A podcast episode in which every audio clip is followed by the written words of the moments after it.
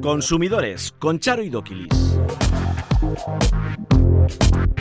Eguno, muy buenos días. Sean bienvenidos un día más a Consumidores.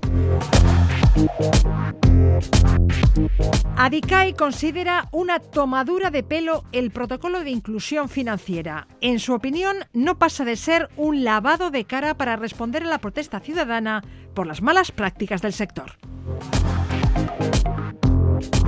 Superahorradores, una guía que nos enseña a recortar gastos sin hacer grandes sacrificios. ¿Es un buen negocio comprar bitcoins? En la última semana, la criptomoneda ha perdido en torno a un 9% de su valor.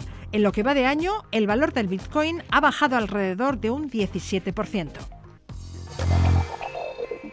Los navarros dispuestos a pagar algo más por productos con envases sostenibles. Estos son algunos de los temas que abordamos a continuación en Consumidores.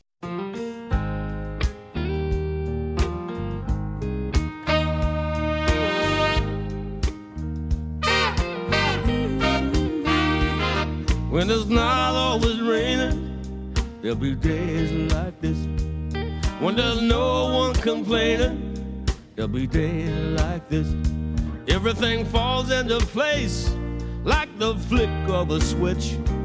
Well, my mama told me there'll be days like this. When you don't need to worry, there'll be days like this.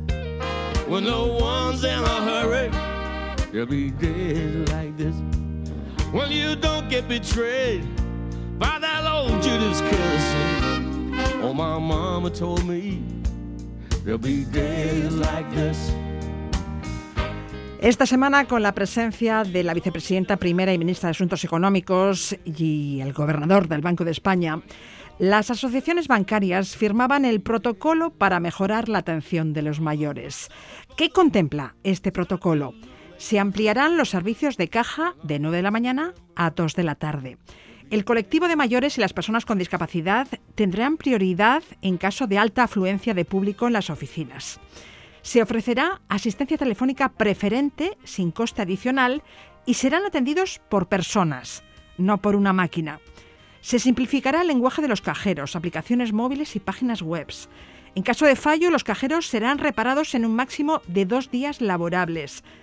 Se trata de un protocolo de carácter voluntario que no implicará ningún coste adicional, al menos directo, a los clientes y sobre todo deberá estar completado en seis meses. Algunos bancos ya han ampliado el horario de caja, es el caso del Santander, Abanca Banco A y BBVA. Laboral Cucha ha anunciado que atenderá en ventanilla hasta las 2 de la tarde desde esta semana entrante y Cuchabank lo hará a partir del 15 de marzo. La entidad financiera del Grupo Mondragón ampliará también el horario de atención telefónica, disponible todos los días de la semana para las personas mayores de 60 años a través de un número 900 gratuito. El sector financiero se ha felicitado por su reacción ante el problema de la exclusión financiera de los mayores y los clientes se mostraban también satisfechos. Una cosa es que está por el tema del COVID, pero es que ya se queda como quedar del tema del COVID. Entonces, yo me digo, oye, que vuelva a vez como estaba, porque eso va en contra de, las personas, del usuario, y el frío que se pasaba, las colas que pasa por aquí y la, gente mayor. La gente mayor lo que no podemos es estar eh, pendiente porque no, estamos adaptados pues, para, para el sistema moderno, para, para todo esto. Hay que dar más facilidad a las personas mayores porque todo el mundo no puede entrar en Internet y, es muy, muy difícil para las personas mayores. Me parece bien porque ahí nosotros no somos de la de, andar con cajeros ni bueno cajeros sí para sacar 50 euros o 100 sí pero lo demás no. Es que, tienes que hacer yo cuando venía a hacer alguna transferencia a alguna otra cuenta te vuelven loco y encima te quieren cobrar 10 euros.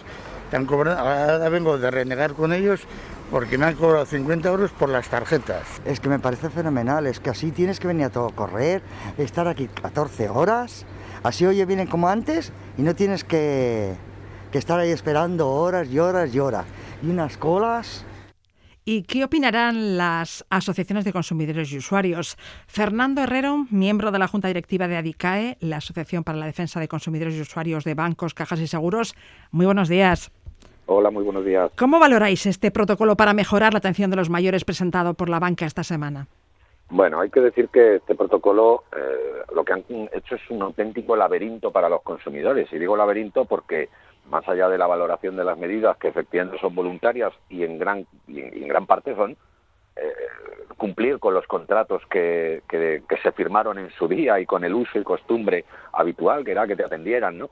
Más allá de eso, eh, cada entidad está lanzando, ya lo estamos viendo después de la firma de este protocolo, iniciativas diversas. Unos hacen una cosa, otros hacen otra, y entonces al final para el consumidor esto se convierte en un auténtico laberinto en el que, bueno, pues no ha habido ninguna medida global. Lo que ha habido es un lavado de imagen, habría que decir, en el que los bancos han dicho vamos a responder a este problema, pero claro, no de forma integral, sino señalando pues líneas de acción que cada entidad aplicará de una manera u otra o, en mayor o menor medida. Por tanto, bueno, pues entendemos que no, no responde al problema y por tanto es más bien eso, un lavado de imagen, eh, una política de marketing frente a un problema de descrédito que habría que decir que en este caso en España la banca se ha ganado pulso. Pero bueno, esto es mejor que nada, ¿no? Eh, ¿Qué peros le ponéis al protocolo? Se amplían los horarios de atención presencial en sucursales, se ofrece asistencia telefónica personalizada y preferente, se simplificará el lenguaje de cajeros, aplicaciones móviles y páginas web, se repararán los cajeros en un plazo máximo de dos días. Bueno, todo eso está muy bien, si estuviera en una norma y fuera de obligado cumplimiento. Eso es un desideratum que han planteado los bancos en un papel que han firmado, eso sí, con, gran alaraca y gran difusión ante la ministra de Economía y el gobernador del Banco de España. Pero si hablamos de las medidas concretas, ampliación del horario de caja, pues ya hemos visto que hay entidades que solo lo amplían en un tercio de su red dejando a dos tercios de la red con todo el funcionamiento tradicional. En segundo lugar, hay que decir que es que el horario de caja es que lo tenemos por contrato. Es que cuando eh, todo el mundo, la mayoría de la gente, cuando contrató su cuenta corriente, eh, tenía un horario de caja que correspondía con el horario de apertura de la sucursal y, por tanto, a eso, eso es lo que cada uno esperaba y los bancos han modificado de forma unilateral esa realidad para forzar e imponer a los usuarios que eh, en vez de ir a la sucursal, pues se sacaran las castañas del fuego eh, a sí mismos operando a través de la banca online. Con lo cual, esta medida que es pues cumplir la norma y cumplirlo con los contratos, con lo cual no entendemos que sea ninguna dádiva para los consumidores.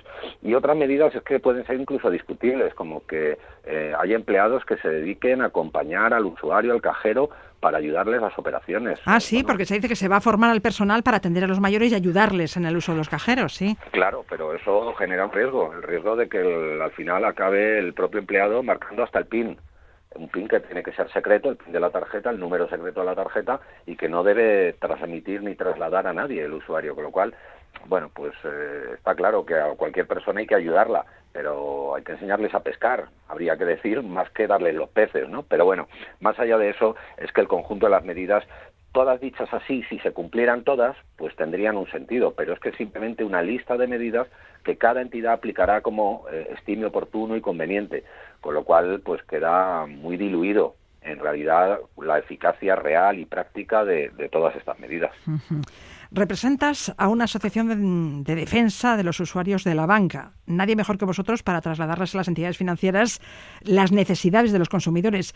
¿Os ha llamado alguien interesándose por las demandas de los usuarios? No, bueno, nos habéis llamado eh, los medios de comunicación en vuestra labor de, cooperar con toda la ciudadanía también y, dar a conocer todas las visiones y, las advertencias que correspondan. Pero no, el sector bancario no, no ha querido en este caso, como suele ser habitual por otra, por, por otra parte y por desgracia, en España, ¿no? No, no, no se abren al diálogo, a la búsqueda de consensos, a la búsqueda de fórmulas eh, discutidas y debatidas y bueno, pues claro, eso lo que genera es que muchas veces eh, obedezca ese no diálogo a que en realidad no hay una intención efectiva de eh, dar pasos adelante, que sería una cosa fundamental. Y al, tu pregunta me da pie a, el, principal cambio que tiene que operarse en la banca en España, que es eh, cambiar el modelo de relación con la clientela, la forma en que la banca considera a sus clientes y los trata. Y eso empieza pues por atender cuáles son sus inquietudes, sus demandas, sus reivindicaciones y buscar los puntos de encuentro para dar pasos adelante. Fernando Herrero, miembro de la Junta Directiva de ADICAE, gracias por atendernos. Muy buenos días. Muchas gracias, buenos días. I had to leave you and go away, but I think about you every day, in the morning and in the afternoon. I wish that I could see you soon. And when I held you, I felt so fine. It was like was nothing left on my mind. It was like Rockaway Beach in the month of June. I wish that I could see you soon. I had no plans to meet you, baby. I had a million things to do, baby. But you hit my heart with a harpoon. I wish that I could see you soon. The angels go. How long till you can see her? ADICAE considera una tomadura de pelo el protocolo de inclusión financiera. ¿Y Facua?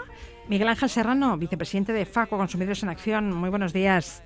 Hola, buenos días, ¿qué tal? ¿Satisfechos pues con las medidas adoptadas por la banca para mejorar la atención de los mayores? Pues la verdad que no. De, momento entendemos que están siendo totalmente insuficientes y, bueno, a la vista está que, parece que los problemas pues, no se han terminado de resolver.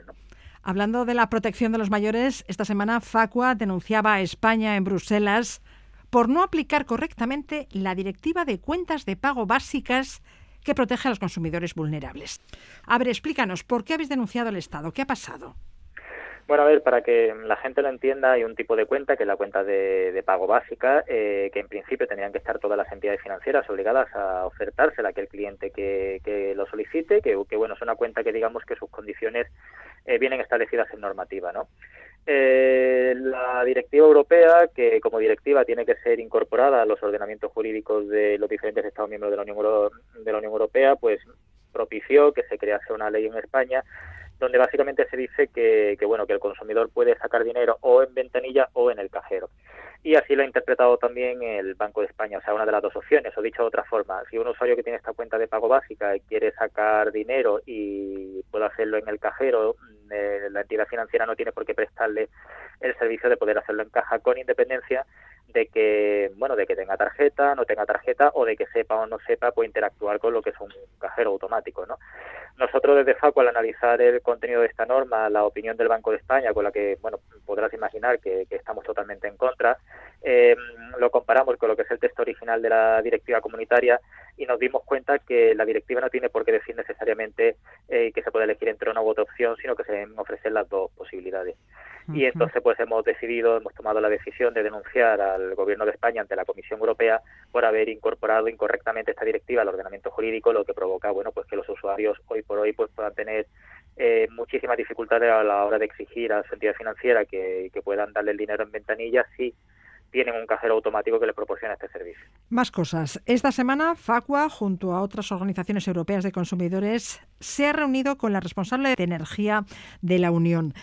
¿Qué habéis tratado? ¿Habéis hablado del incremento imparable de los precios de la energía, de las medidas que se pueden adoptar para atajar esas subidas? Pues sí, efectivamente, hemos estado tratando todos estos temas. En la reunión pudo acudir mi compañero eh, Jesús Benítez Cerezo, directivo de la Organización Nacional, y, tuvimos la oportunidad de trasladarle parte de, todos estos inconvenientes y de, y de todo lo que supone el sistema actual que tenemos en España y que nos lleva a esta desproporción de precios. No sabemos si realmente tendrá una incidencia o no en, esta representante de la Unión Europea, en nuestra opinión, pero bueno, por lo menos intentamos transmitirla, que consideramos que, que es una opinión que no solamente representa a nuestros cientos de miles de afiliados, eh, sino a muchísimos consumidores que, que seguramente pues podrán empatizar con, con, el hecho de que al final eh, nos encontramos ante uno de, de, de, los precios de la luz más caros de toda la Unión Europea, no tenemos una competencia real que, que lleve una posible competencia de precios, tenemos un sistema totalmente torticero a la hora de, fijar los precios del kilovatio, que incluso en anteriores gobiernos estas famosas subastas eléctricas ya tuvieron que ser anuladas porque se tenía seria duda de dónde se había obtenido ese precio.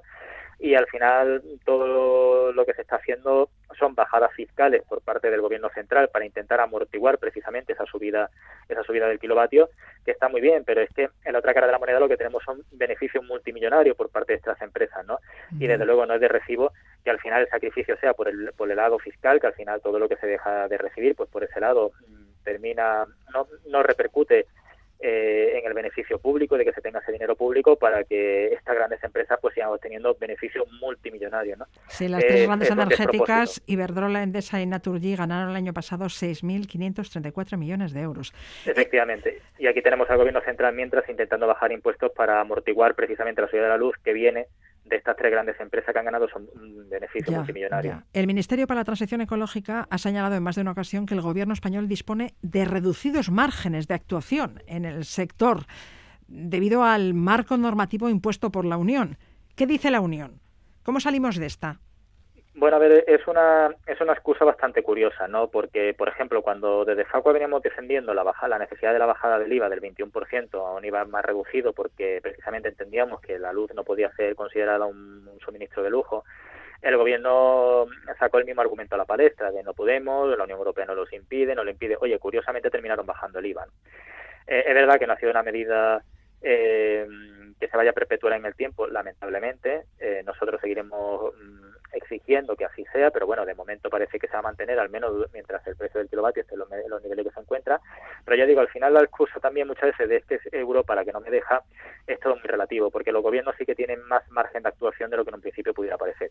Evidentemente hay limitaciones por la normativa europea, hay limitaciones sobre el sistema, sobre determinadas cuestiones. ¿Qué ha dicho la responsable de energía en esa reunión? Bueno, más que decir, tomo nota. Ah, tomo nota. De lo que se le trasladaba, ¿no?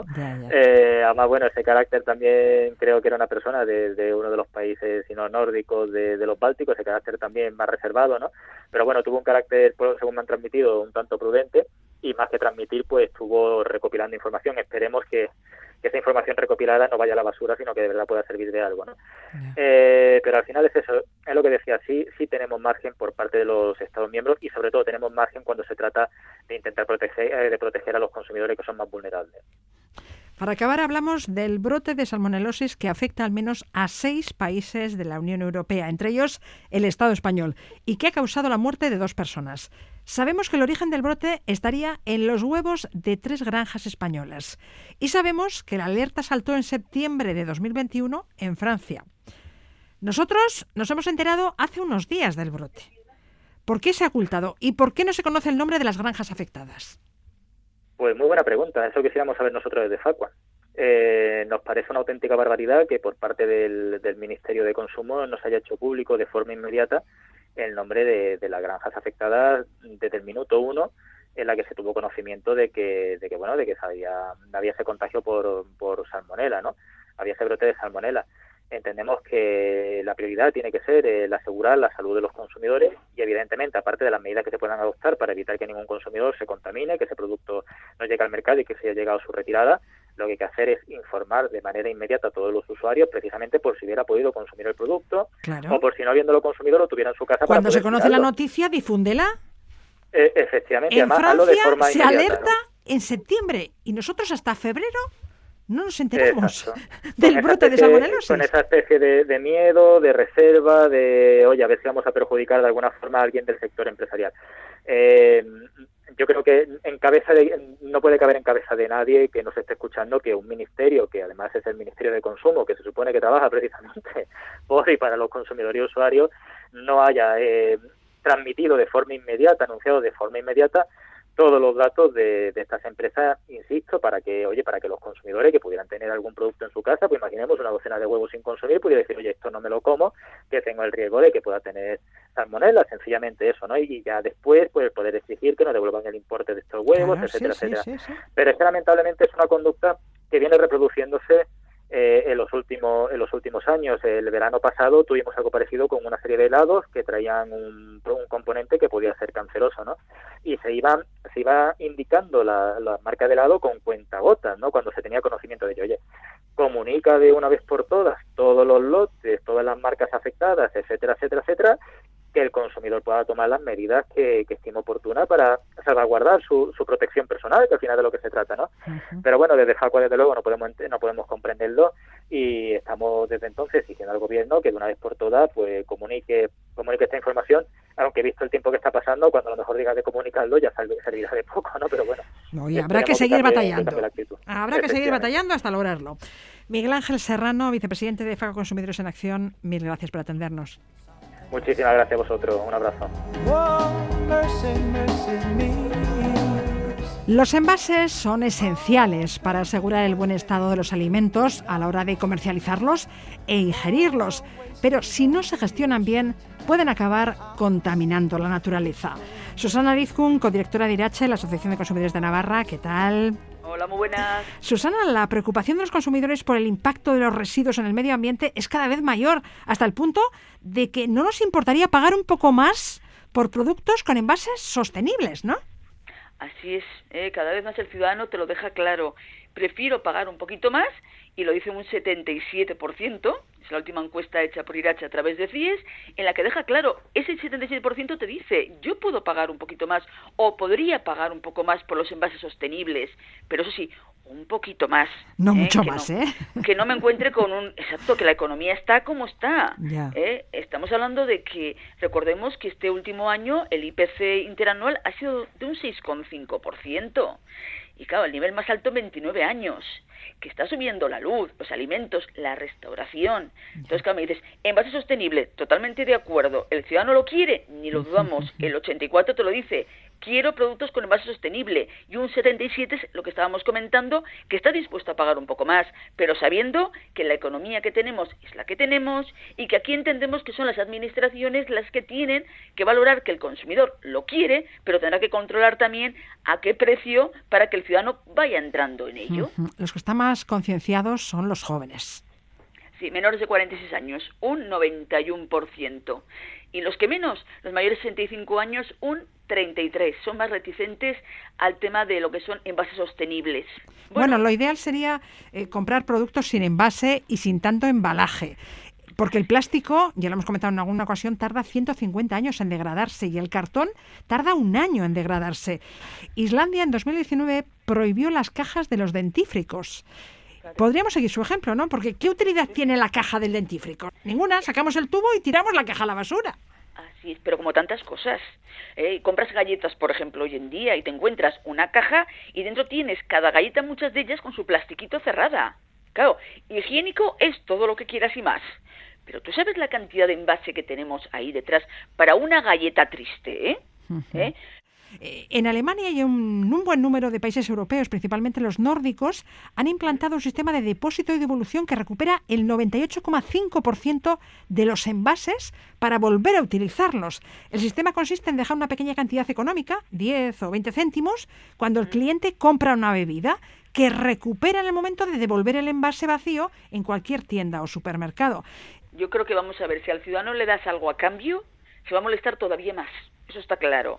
Si el ciudadano ve que lle- lleva el envase y, como tú dices, 10, 15 céntimos eh, de diferencia te lo abonan a tu cuenta o por el siguiente producto que compres, etcétera, puede ser una manera de conseguir que entremos todavía más. Y ojo, estamos entrando mucho, porque se está reciclando cada vez más. Sobre todo el ciudadano de a pie lo ves continuamente. Nosotros aquí a nivel de Navarra, la zona norte, la zona de Pamplona y la comarca, y ahora también mucho en la ribera, va en aumento el tema de reciclar, el tema de las separaciones, que supone al consumidor mucho trabajo y que ahí no está ganando nada económicamente en el momento sino que sabemos que eso puede beneficiar mucho al medio ambiente. Totalmente de acuerdo. Pues si todavía hay un incentivo detrás que económicamente nos pueda beneficiar, como dices, puede ir a mucho más. Y si en esos países de por ahí arriba lo han estudiado, lo han valorado y está funcionando, ¿por qué no en España funcionamos similar? Sí, hombre, sí, totalmente de acuerdo. Bueno, ¿y qué otras conclusiones se extraen de la encuesta que habéis encargado sobre este tema?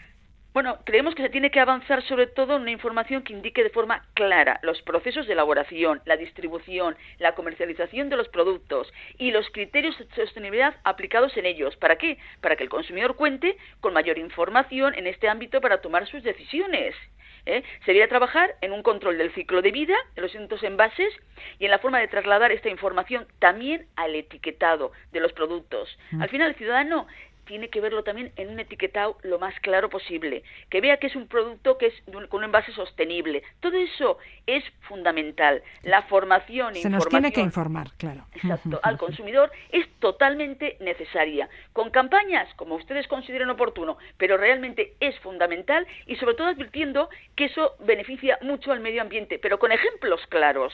Porque el ciudadano lo que entiende es este ejemplo, este otro, este otro y este otro. ¿Qué pasa por ahora? Tenemos el medio ambiente en esta situación derivado de esto, esto, esto y esto. ¿Qué solución se le puede dar? De esta manera y de esta otra. ¿Qué es lo que puede hacer el consumidor? De esta manera conseguir que ese medio ambiente mejore. ¿Cómo puede repercutir al consumidor económicamente? Pues también como estábamos hablando de este tipo de estudios y esta manera de funcionar. O sea, al final el ciudadano entiende perfectamente, pero cuanto más claro se lo pongas y le formes y le informes, realmente eso va a redundar en un gran beneficio para todos nosotros. Susana Arizcún, directora adjunta de la Asociación de Consumidores de Navarra, Irache, mil gracias. De nada. consumidores@eitb.eus. Aperatsa banintz Dubi dubi dubi dubi dubi dubi dubi dan Egun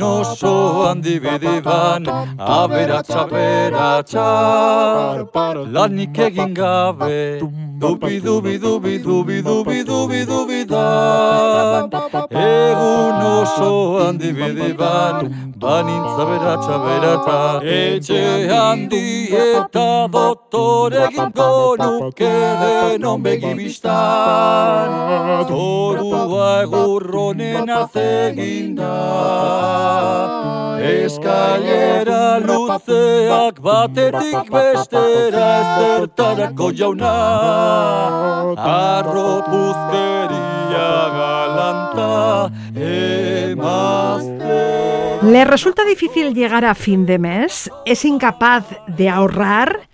Superahorradores es el último libro de Diego y Richard Gracia, autores del bestseller El método rico. Estos hermanos son dos profesionales de las finanzas, el ahorro y la inversión que asesoran a empresas y dan cursos a particulares. Ellos nos cuentan cómo ahorrar miles de euros al año sin tener que renunciar a las cosas que nos aportan felicidad. Richard Gracia, muy buenos días. Hola, muy buenos días. ¿Qué tal? Muchas gracias por invitarnos. Richard, una de nuestras grandes aspiraciones es disfrutar al máximo de lo que nos apasiona, conservando el control de nuestro dinero y sin necesidad de hacer grandes sacrificios. Por ello nos recomendáis que vayamos más allá del ahorro convencional y que nos convirtamos en super ahorradores. ¿Qué diferencia hay entre un ahorrador y un super ahorrador? Pues muy buena pregunta. Nosotros, eh, yo personalmente y mi hermano también, pero no, no nos gusta estar eh, todo el día con presupuestos o mirando el céntimo y tal. Y hemos visto que a muchos de estos clientes, de nuestros clientes esto les estresa y no les funciona. ¿no? Esto sería lo que es un ahorrador convencional.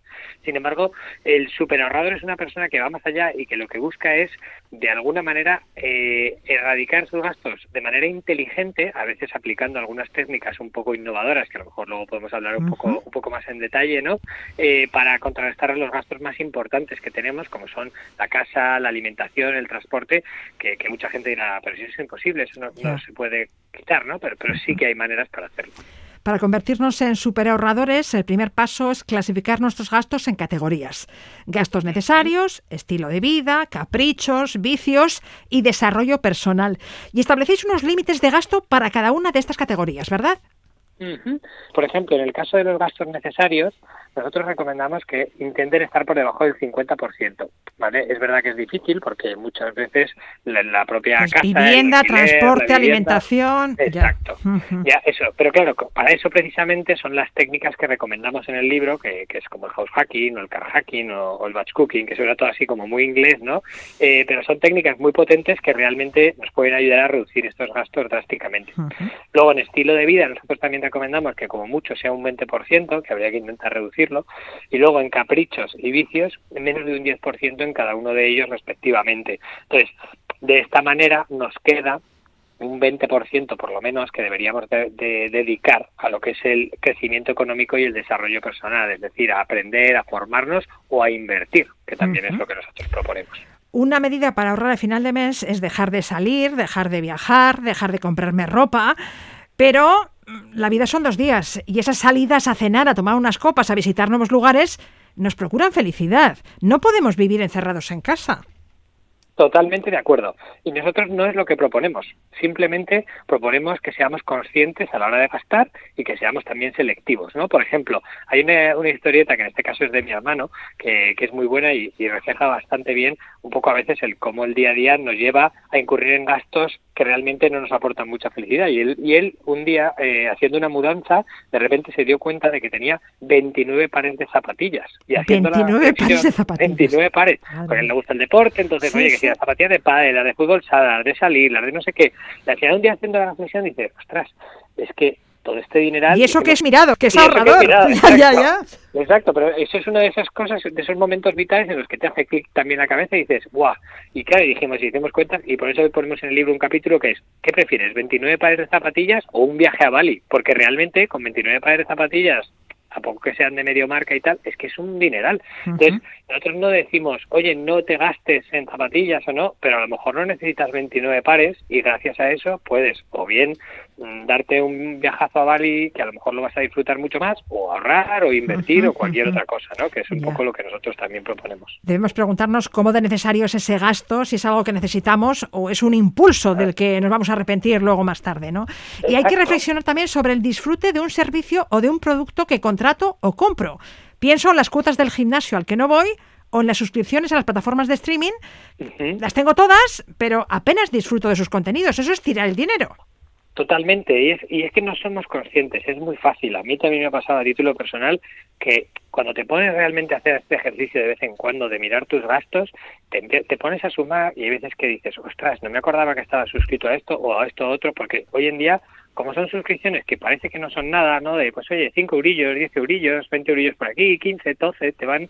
Pero claro, si tienes un montón, te acaban sumando. Y al final son cientos de euros al año, o miles de euros al año incluso, depende en casos como, como el gimnasio, cosas un poquito más caras, que realmente es lo que decimos. Oye, si no le das uso, nosotros no decimos que si tú eres un super fan del gimnasio, que te encanta hacer deporte y lo disfrutas todos los días, ole, genial, estupendo, aprovechalo y hazlo mucho que es muy sano, ¿vale? Eso no hay ningún problema. Pero hay gente que paga a lo mejor la cuota anual, además entre comillas, por ahorrar de dinero y luego resulta que va tres días en enero y ya nunca va, nunca vas. Ya, has pagado a lo mejor cada sesión de gimnasio a 200 euros. Al final, ese es otro de, las, otro de los mensajes del libro, ¿no? Es decir, oye, ser muy consciente con lo que con lo que gastas y cómo lo gastas no por nada, sino porque ese dinero bien invertido o bien disfrutado te va a aportar mucha más felicidad que si simplemente, pues eso, estás suscrito a, a, cinco plataformas de televisión y, no ves, o tienes el, yo qué sé, el Movistar Plus Plus Plus Ultra y luego no le das uso más que a dos cosas, pues a lo mejor no necesitas la suscripción máxima, igual con una suscripción un poco más concreta te es suficiente. Ya. En Superahorradores nos enseñáis una serie de métodos innovadores desconocidos para la gran mayoría de nosotros que nos ayudarán a reducir nuestros gastos radicalmente y ahorrar miles de euros al año sin perder calidad de vida, aseguráis. Vayamos con ejemplos prácticos. La vivienda. Todos los meses hay que pagar el crédito hipotecario o el alquiler. ¿Cómo reducimos ese gasto? Pues aquí hay una solución muy creativa que viene de, del inglés de los americanos, de los que ponen nombres muy rimbombantes a todo, que es el house hacking, ¿no? ¿House? qué consiste? House hacking, como hackear la casa, ¿no? Como decir, voy a hackear la casa. Entonces, ¿en qué consiste eso? Pues básicamente, a nivel conceptual, primero te digo un poco a nivel conceptual y luego vamos a un ejemplo práctico. A nivel conceptual, consiste en, digamos, adquirir ya sea bien mediante un alquiler o mediante una compra, ¿no? Una hipoteca o lo que sea, una propiedad ¿vale? Un poco más grande de lo que nosotros necesitamos, ¿vale? Para luego dividirla y subarrendar una parte. Te pongo un ejemplo y te pongo un ejemplo práctico que yo esto lo hice sin saber hace años, sin querer, cuando estaba estudiando. Yo estaba pagando 500 euros de alquiler en una habitación en Madrid, en, eh, allí en el barrio Malasaña, que estaba de moda y tal, y era una habitación súper oscura, mm, sombría, húmeda, mm, malísima. Y yo decía, ¿por qué estoy aquí? Y, le busqué una solución. Y al final se me ocurrió, oye, ¿por qué no alquilo yo un piso entero y luego subarriendo las habitaciones? ¿Vale? Y entonces lo que hice fue alquilar un piso mucho más grande y luego subarrendé tres habitaciones, que además es un piso súper grande con dos salones, con baños incluidos, tal, no sé qué. Y, y luego resulta que mis compañeros de piso literalmente prácticamente me estaban pagando el piso a mí. Y no te voy a decir que yo vivía gratis, pero pasé a pagar a lo mejor depende de los meses, pues 100 o 200 euros por una habitación mucho mejor, más luminosa, en un mejor piso, etcétera. Y sí que es verdad que te, tienes que comer un poco la cabeza de gestionar lo de los tres alquileres de los otros compañeros, pero merecía con crecer la pena, ¿vale? Y esto se podría aplicar también a la compra. Tengo un amiguete, por ejemplo, que es arquitecto y lo que hizo fue comprar un piso más grande y lo dividió en dos espacios. Por un lado tenía, digamos, la zona que dedicó para él vivir con su pareja y por el otro hizo como una especie de apartamentito que luego lo estaba subarrendando, no, subarrendando, no, arrendando a dos eh, italianos, ¿no? Que estaban pues ahí en, Valencia, esto, esto, era en Valencia, que estaban ahí viviendo y literalmente con lo que le pagaban ellos de alquiler por el apartamentito pequeño, él pagaba su hipoteca y casi todos los gastos que tenía de agua, luz, etcétera. Entonces, son soluciones que realmente si las desconoces, eh, claro, no sabes que existen, pero cuando lo, lo, sabes puedes cambiar tu manera de pensar y realmente, lo que te digo, a lo mejor o anular por completo el coste de tu vivienda o a lo mejor reducirlo muchísimo y que en vez de costarte eh, 600 o 800 euros vivir, pues te cueste 200 o 500. Ya, y nuestro vehículo igualmente puede ser un pozo sin fondo para nuestra economía o una herramienta para obtener un buen dinero. Exacto. Hoy en día hay también aplicaciones, bueno, la que conoce todo el mundo será BlaBlaCar, ¿no? Que se ha oído hablar todo el mundo y tal, que eso está bien. Pero luego hay aplicaciones todavía mm, más parecidas a lo que sería Airbnb, en la que tú puedes alquilar tu vehículo por días e incluso por horas. Y si realmente a mucha gente le pasa, ¿no? Que a lo mejor tienen uno o incluso dos vehículos y los tienen la mayor parte del tiempo parados. Entonces, con estas aplicaciones, tú puedes subarrendar eh, tu vehículo, mm, pues a lo mejor cinco días seguidos, y si haces esto un par de veces al mes, te puede llegar a sacar 200 o 300 euros extra. Esto quiere decir que, de nuevo, evidentemente, el coche pues va a tener un coste, pero si se compensa con esos 200 euros al mes, que pueden ser 2.400 euros al año, pues es un buen ahorro. La compra semanal resulta también una rémora en nuestras finanzas. Pero tenemos que comer. ¿Hay algún truco para rebajar ese gasto? Si solo te dijera uno, que me parece muy sencillo, ¿vale? Es, por ejemplo, yo este lo, he aplicado recientemente y, de verdad que es muy sencillo y es muy potente, es mirar el precio por kilo, ¿vale? Nosotros, por ejemplo, cuando vamos a comprar, pues solemos comprar y tal, y muchas veces los anunciantes y las marcas y tal tienen sus estrategias para vendernos productos de manera, sobre todo en el platos precocinados y en cosas así, que sean muy caras, porque no te das cuenta, pues tú compras una cosa que pone que hay 2,99 y parece barato, pero resulta que lleva a lo mejor 150 gramos de producto, con lo cual al final estás pagando un precio por kilo de 33 euros, por decirte algo, ¿no? Entonces, si tú, por ejemplo, cuando vas a comprar, tratas de mentalmente hacer el ejercicio de decir, mira, no voy a comprar nada, más o menos, ¿no? Que, que se pase, por ejemplo, de 10 euros el kilo, ¿vale? Ya verás como hay un montón de productos, sobre todo precocinados, etcétera, que a lo mejor mm, no te habías fijado y resulta que cuando lo miras en la etiqueta, pues si un kilo de patatas o un kilo de pollo te puede costar, yo qué sé, pues 3, 4, 5, 6 euros el kilo, estas cosas te pueden costar veintitantos, treinta y tantos o cuarenta y tantos euros el kilo. Y es que no te has dado cuenta. Y eso es lo que hace que la, compra pues pase a lo mejor, yo qué sé, de 80 euros a 120. Ya. Y también cuidadín con ir a hacer la compra con hambre. Por supuesto, eso es lo peor. Y sin lista. Sin lista y con hambre. No, a ver, personalmente eso tiene además una solución muy sencilla. Es, oye, pues ¿cuándo es la mejor hora para ir a comprar? Pues a lo mejor después de comer, después de desayunar, cuando no estemos con ese hambre, porque si vas justo, pues ponte a la una a comprar justo antes de comer, pues es el peor momento porque el instinto nos juega malas pasadas y acabas comprando embutidos, snacks, ni a la salud ni al bolsillo. Chocolates. Todo lo rico, todo lo rico. bueno, bueno. pero perjudicial para nuestra salud y para nuestro bolsillo. Eso es. Me encanta viajar, pero no me puedo gastar una millonada. ¿Qué me propones? Pues a ver, en este caso nosotros también proponemos en el libro varias varias cosas, ¿no? Lo primero es eh, técnicas como puede ser a la hora de buscar vuelos o de buscar alojamientos, etcétera, ¿no? Eh, ahí podemos ver que si cogemos el vuelo, ponte tres meses antes o cuatro meses antes aproximadamente, es cuando suelen estar más baratos. Entonces, no esperemos al último momento para planificar las vacaciones. También podemos ser más flexibles con nuestro destino. Normalmente, al final, para tener unas vacaciones económicas, tenemos que ser flexibles o con el destino o con el tiempo en el que queremos viajar. Es decir, si tenemos fechas flexibles o tenemos destinos flexibles, nos va a ser muchísimo, muchísimo más fácil y más económico que si queremos ir a un sitio concreto en una fecha concreta y además lo reservamos todo a última hora, que es cuando nos va a salir más caro. Pero no todo lo que proponéis es ahorrar, también proponéis gastar. Pero en desarrollo personal. Bueno, más que un gasto, es una inversión a futuro, ¿no? Realmente, a ver, eh, por suerte o por desgracia, en España yo creo que todavía todavía se invierte poco en desarrollo personal. Creo que esto está cambiando, pero creo que en España todavía tenemos mucha fe en la formación reglada pero tenemos poca fe a lo mejor en las, en las formaciones un poco menos regladas o más heterogéneas o, o incluso en los libros o en cosas que realmente nos van a aportar un conocimiento mucho más técnico y mucho más específico y eso realmente nos va es lo que nos va a hacer optar a mejores puestos de trabajo, es lo que nos va a hacer optar o, a emprender o a crecer personalmente o a adquirir nuevas habilidades que pueden ser tremendamente prácticas, como serán a lo mejor la negociación, la comunicación, la venta, las finanzas personales, la inversión, etcétera. Entonces, ese tipo de inversión, sobre todo al principio, cuando no tenemos mucho dinero, va a ser probablemente la más rentable que podamos hacer. Ahora que hablas de inversiones, euro a euro logramos ahorrar un pequeño capital. Pero no queremos invertirlo en planes de pensiones ni en fondos de inversión. Vosotros creéis mucho en la inversión inmobiliaria, en el ladrillo, ¿no? Sí, eso es. A nosotros nos gusta porque en la inversión inmobiliaria, a diferencia de otras inversiones, digamos que tú puedes tener el control.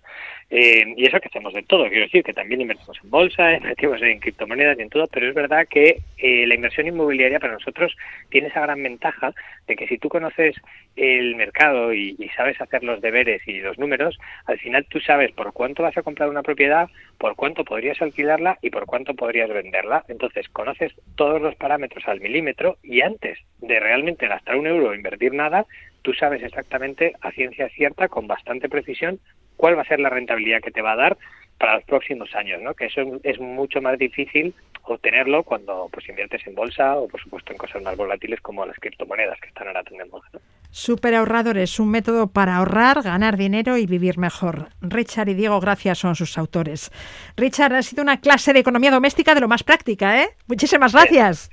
Muchas gracias a vosotros. Encantado. ¿En qué invertir?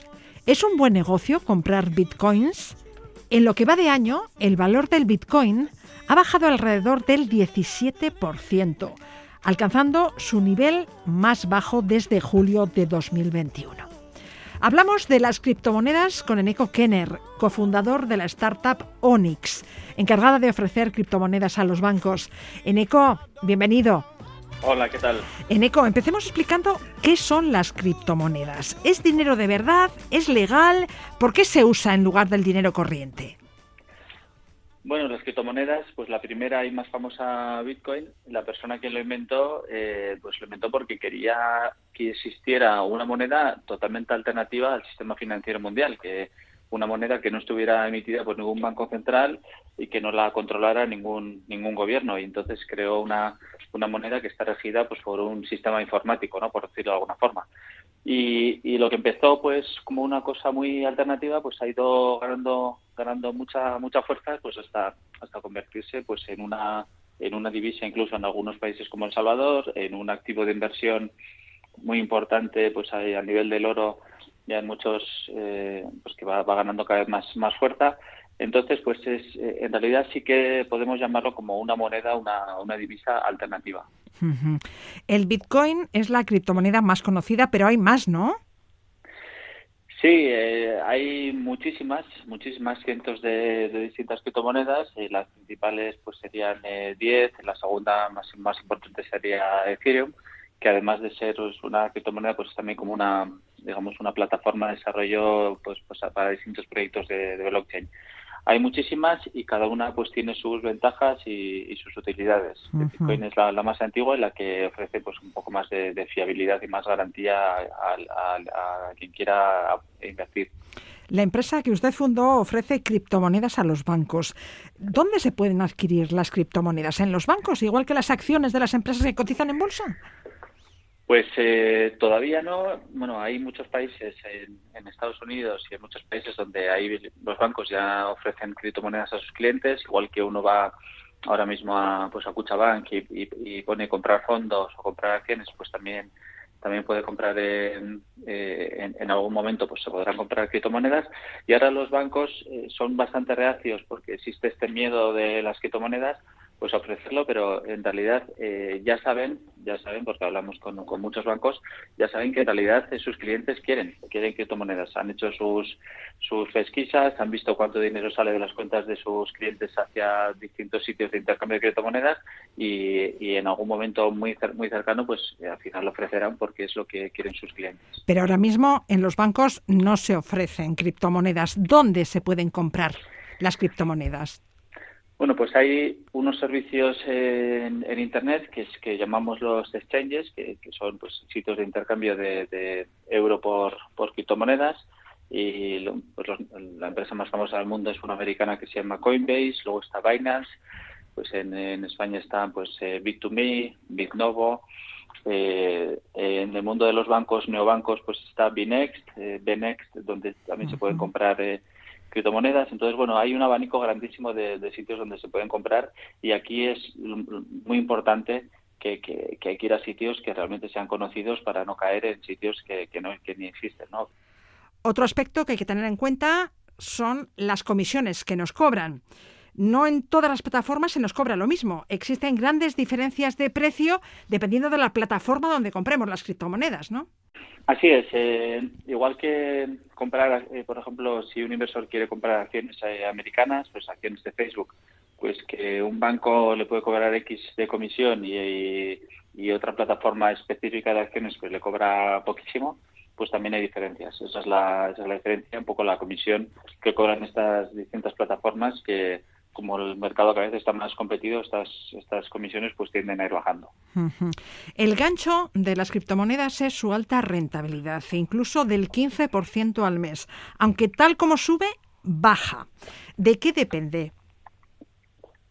Bueno, igual que en, el mundo tecnológico tenemos acciones de Tesla o de Facebook o, no sé, pues en la bolsa española, pues eh, pues Telefónica Inditec, pues esto depende de, eh, cuánta gente quiera comprar o vender o apueste por unas criptomonedas, igual que la gente apuesta por, por comprar Facebook o Twitter o, Telefónica, ¿no? Entonces depende de depende de la oferta y la demanda y entonces pues eh, Bitcoin pues en los últimos dos años cualquiera que hubiera invertido en Bitcoin pues igual ha multiplicado su, su inversión pues por 5 o por 10 y mientras que el que ha invertido en pues en, en algunas acciones pues eh, igual ha subido un 50% según según qué acciones haya comprado pero bueno que por eso es una es, un activo que precisamente igual que sube pues puede bajar. Pues Bitcoin ha subido un 10% o sea ha bajado un 10% en los últimos dos días.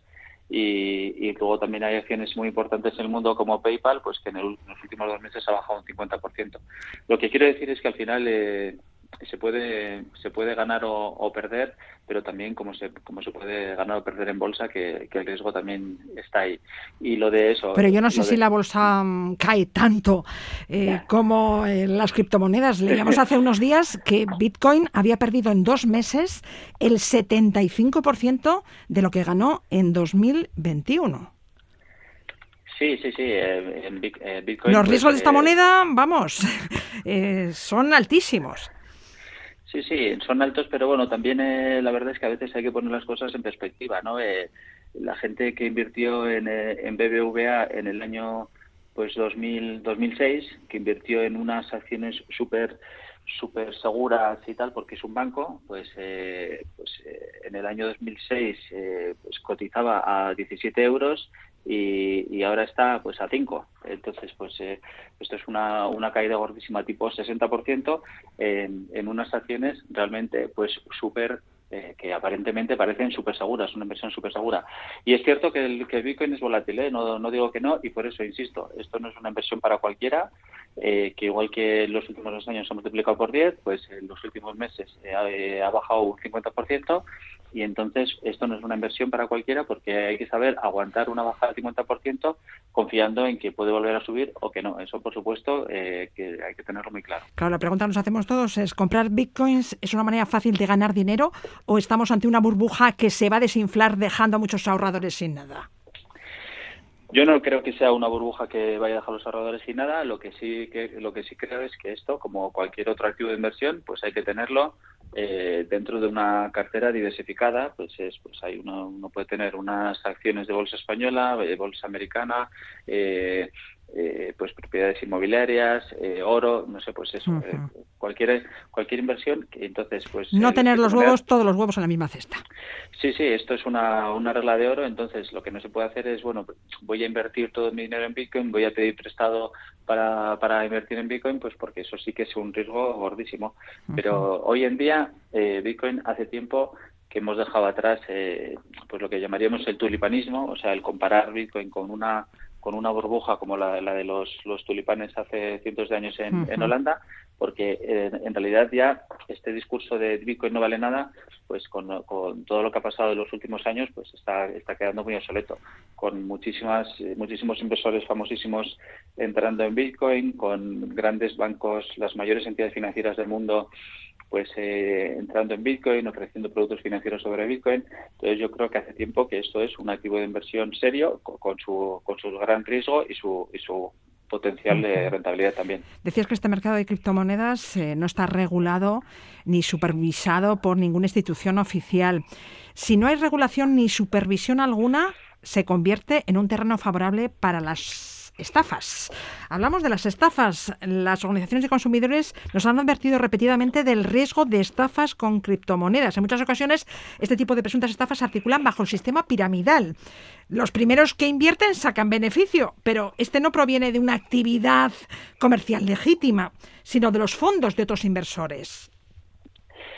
Sí, el mayor problema que tiene que tiene las criptomonedas es el desconocimiento y el desconocimiento lleva a la criminalización y el de cierto tipo de burradas, porque la verdad es que las cosas que dicen a veces las las instituciones oficiales o las organizaciones de, consumidores es que pues básicamente pues no tienen ni y perdona la expresión pues ni puñetera idea de qué va pero no es cierto que la Audiencia Nacional está investigando el caso de Algorithmis Group empresa que podría haber defraudado 280 millones de euros a cerca de 3.000 inversores. Sí sí entonces aquí lo que se confunde es un estafador una estafa con un activo. Entonces, eh, hay muchísimas estafas que ha habido, estafas piramidales y de todo tipo, de gente que decía, oye, voy a invertir en bolsa, eh, manda aquí tu dinero y voy a invertirlo en bolsa y voy a multiplicar tu dinero por 10 cada mes y cada, cada y cada mes un 15% y cada día no sé cuánto por ciento tal y nadie nadie está criminalizando la bolsa la bolsa y las acciones porque alguien apostara por invertir en bolsa y devolverle y, que, era una estafa piramidal donde la gente pensaba que un tío iba a invertir su, su dinero en la bolsa y iba a multiplicarlo por no sé cuánto. Ya, pero es que hay muchos estafadores. Algorithmis Group, Arvistar, Nimbus. Bien, entonces por eso insistí al principio que esto me ha pasado de algún amigo que me ha dicho, oye, Neko, que he invertido en Bitcoin y tal, que pues que y, consiguiendo un poco tus indicaciones y, y, ¿qué has hecho? Oye, pues es que he metido dinero en esta Nimbus o Arbitrar o lo que sea. digo, ya, pero ¿quién te manda a meter dinero ahí? Pues, o sea, que esto no es invertir en Bitcoin, eso es una estafa.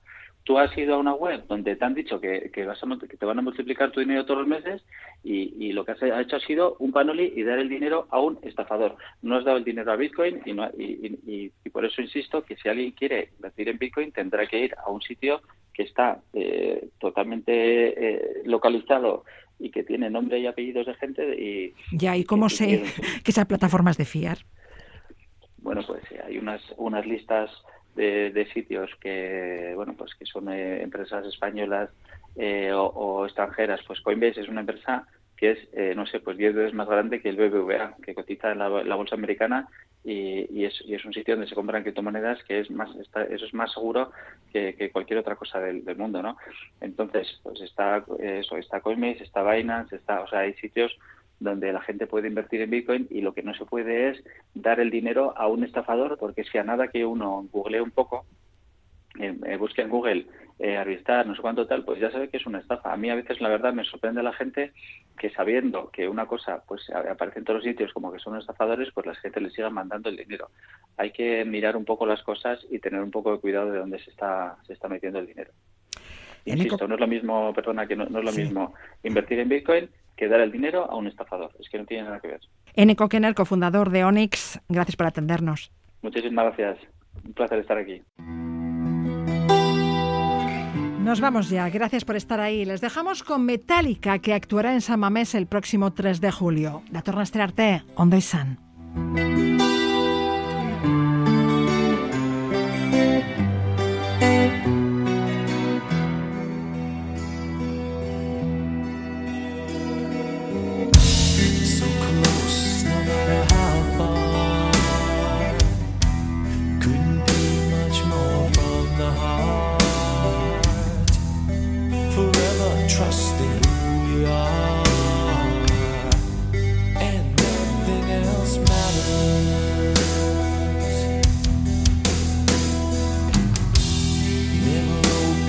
myself this way.